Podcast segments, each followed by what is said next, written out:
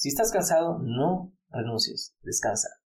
Cuando era joven, estaba en mis tiempos universitarios, yo siempre me recordaba a mí mismo, siempre me, daba consejos a mí mismo. Yo decía, Víctor, el hecho que tengas hambre no quiere decir que vas a comer. El hecho que tengas sueño no quiere decir que vayas a dormir. El hecho que estés cansado no quiere decir que vayas a descansar. El hecho de que algo suceda no quiere decir que tú vas a reaccionar con base a eso. Nuestro cerebro está diseñado, está preparado para poder ahorrar la mayor cantidad de energías. Entonces, nuestro cerebro en cualquier situación difícil nos va a decir, no lo hagas, ¿sí? no vayas al gimnasio, no comas esa comida saludable, siempre va a ser perezoso. Así que no tenemos que hacerle caso a nuestro cerebro. Eso quiere decir que es muy importante ser disciplinado, tener constancia, ser resiliente, y a veces me decía, Víctor, tú ya tendrás tiempo de descansar cuando te mueras. Cuando te mueras tendrás el descanso eterno y allí vas a descansar. Pero bueno, allí entre paréntesis el descanso, dormir es muy importante. Posteriormente hemos de hacer un capítulo de lo importante que es dormir.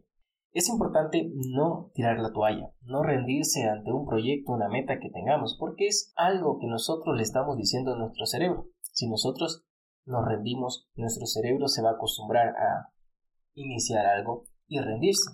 Normalmente hay mucha gente que le cuesta iniciar, arrancar. En lo particular, sí, en mi caso no me cuesta mucho iniciar, es lo contrario, a me cuesta mantenerme en el tiempo. Arrancar para mí es fácil. Yo cuento 1, 2, 3 y arranco. 1, 2, 3, 4, 5 y comienzo. Comienzo, se me ocurre.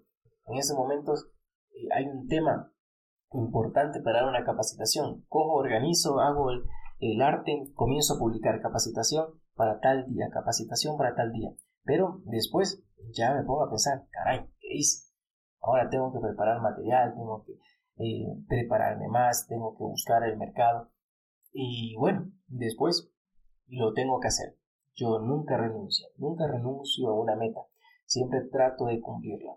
Aunque bueno, allí hay que precisar que es importante cuando ves que un proyecto no va a funcionar, dejarlo y soltarlo lo más pronto posible. Pero en mi caso, siempre analizo un poco, veo en qué me meto y continúo. ¿sí? No tiro la toalla hasta llegar a esa meta. Cuando llego a esa meta digo, ya cumplí, he terminado este proyecto que comencé y listo. Y le acostumbro a mi cerebro a que tiene que terminar lo que inició. Nunca dejo a medias nada, ¿sí? Siempre termino lo que, lo que comienzo. ¿Sí? En su mayoría, no puedo decir al 100% porque hay cosas que ni me acuerdo que quizás he dejado allí, pero es porque he decidido de que eso no tiene futuro. Entonces lo dejo allí lo más pronto posible. Volviendo a la frase, si estás cansado, descansa, no renuncies. Quiero mencionarte, y a veces no lo compartimos, no lo conversamos con demás personas, y pensamos que somos nosotros mismos, que es un sentimiento que nos pasa solo a nosotros. Y todos tenemos momentos buenos y malos pero no se hablan de los momentos malos, no se habla de los momentos de bajones, no se hablan de esos momentos en el cual uno quiere tirar la toalla y uno quiere, no quiere seguir adelante en un proyecto.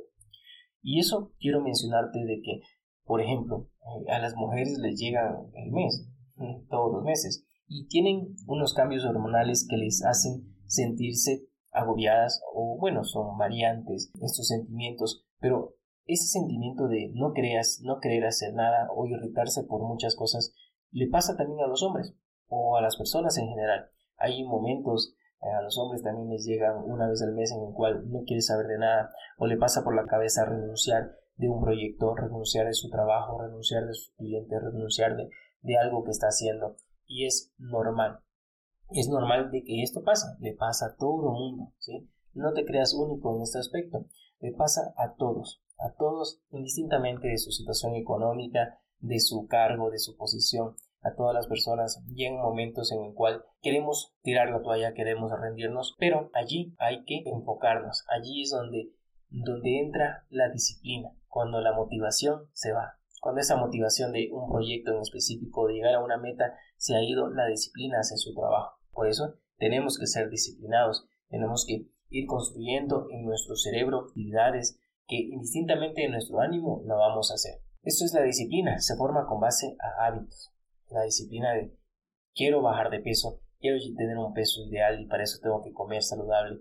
No siempre vas a tener la motivación, pero si ya tienes disciplina, tienes hábitos, tienes impulsadores de ciertos hábitos, podrás llegar al objetivo. Pero no lo dejes, hazlo, hazlo así sea pequeño, hazlo, si sabes que tienes que, que hacer un proyecto, tienes que enviar 20 hojas de vida, por lo menos envía una y di, cumplí con esto, cumplí con una partecita. Si no tienes ganas de ir al gym, anda y haz, haz cardio, haz caminadora, haz algo suave, pero por lo menos le mencionas a tu cerebro que sí, sí cumplí, sí estoy haciendo mi trabajo. Y así, en lo que tengas que hacer, por lo menos haz algo mínimo. Si tienes que leer 10 hojas al día, lee una para que tu cerebro se acostumbre a que arrancas, a que no dejas, no abandones, porque si un día lo abandonas, un día que tenías que leer 10 hojas de un libro, no lees ninguna, el día siguiente dices, no, es que ya, el día de ayer ya, yo dejé de leer, ya no voy a leer. Pero si el día de ayer leíste por lo menos una, dices, no, el día de ayer fue un bajón, hoy día voy a leer mis 10 o hoy día por lo menos también voy a leer una. Así que no abandones, continúa, continúa con, con ese proyecto. No siempre van a haber las ganas, pero hay que hacerlo. Por eso yo no me he puesto una camisa de fuerza en este podcast y en mis proyectos en general, videos en YouTube o en general podcast. Yo lo voy a hacer cuando tenga el tiempo para hacerlo.